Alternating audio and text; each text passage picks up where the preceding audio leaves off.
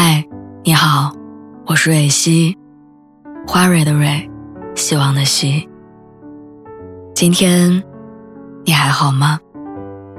你可以在微信公众号和微博中搜索“蕊希”，每天晚上我都会用一段声音陪你入睡。听完今天的故事，祝你晚安，做个好梦。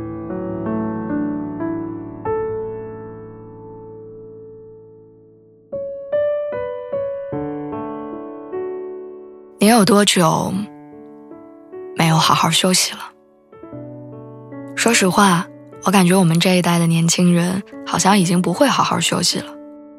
我们像是被生活压榨的，忘记了取悦自己的能力，就连理所当然的周末休息都不敢随意对待。产生这一想法的原因，是因为最近认识了一个快五年的朋友要离开北京，他辞了职，打算去南方一个小城市。临走之前，我们一起吃饭，他少见的喝了酒，红着脸和我说起了这些年在北京受过的委屈和那些为了工作而活得窝囊的自己。我记得他说过很多次狠话，要辞职，要离开，眼神里透着对现状的厌恶。但现在真的要离开，他却笑话自己，竟然有些舍不得。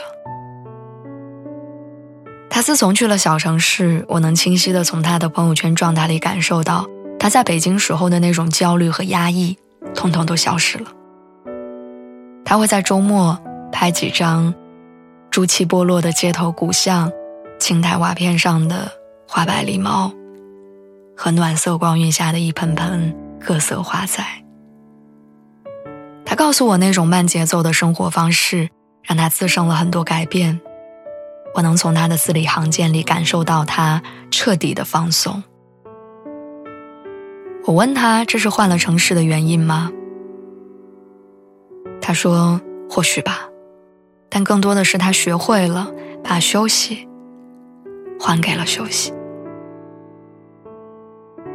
他的这种状态让我反思自己，回想起来，好像从毕业开始，我就像打了鸡血一样在工作。或许是因为学历并不优秀，所以我能做的就只有吃苦耐劳。我害怕被淘汰，也害怕被人拿捏在手里挑选，所以我总是战战兢兢的，想要比别人做的更多一点，以至于就连周六日的休息，我都会拿出部分时间来填补工作。这些年来，我一直如此，以至于稍微偷一会儿懒，我都会感到焦虑不安。过去，那个离开北京的朋友跟我一样，常年都处在非常焦虑、不敢放松、害怕淘汰的状态里，所以我们偶尔互相吐槽，也互相慰藉。然而最近他的变化让我有些迷茫，就像是一起负重前行的伙伴突然停下来，变成了给你加油鼓气的人。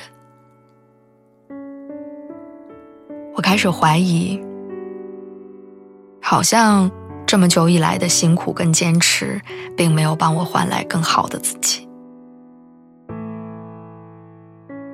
曾经在一档日本采访素人生活日常的综艺节目当中，看到过一个跟我类似的姑娘。她因为远离家乡，想来到大城市生活，成为更好的人，所以拿出了十分的状态投入工作。就算是下班休息，也会不停的忙，洗澡都会把电脑放在她看得到的地方。然而，被工作填满的他，在某一日突然觉得这一切越来越不值得他如此。他没有因为忙碌变得优秀，反而更迷茫。于是，他决定改变一切。而他改变的第一步，是给自己放假。周一到周五，我们每一个人都为了生活戴着各自的面具忙碌着，甚至有些人的六日也被无情的占据着。休息越来越少，是我们这个时代大多数人的无奈。就像曾经震撼我的那条新闻：某知名企业年薪十八万的员工，刚刚转正，却因为被工作填得太满，承受不住压力，走向了错误的不归路。其实长大以后，我们都应该知道，生活重要的不是做加法，而是做减法。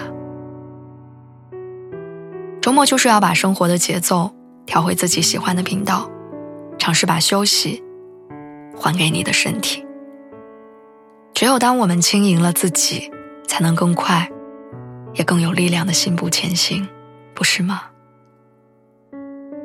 最后，愿我们都能在最美的年纪里享受最美好的时光。岁月或许会改变最初的模样，但你要相信，所有的付出都会带你走向更好的地方。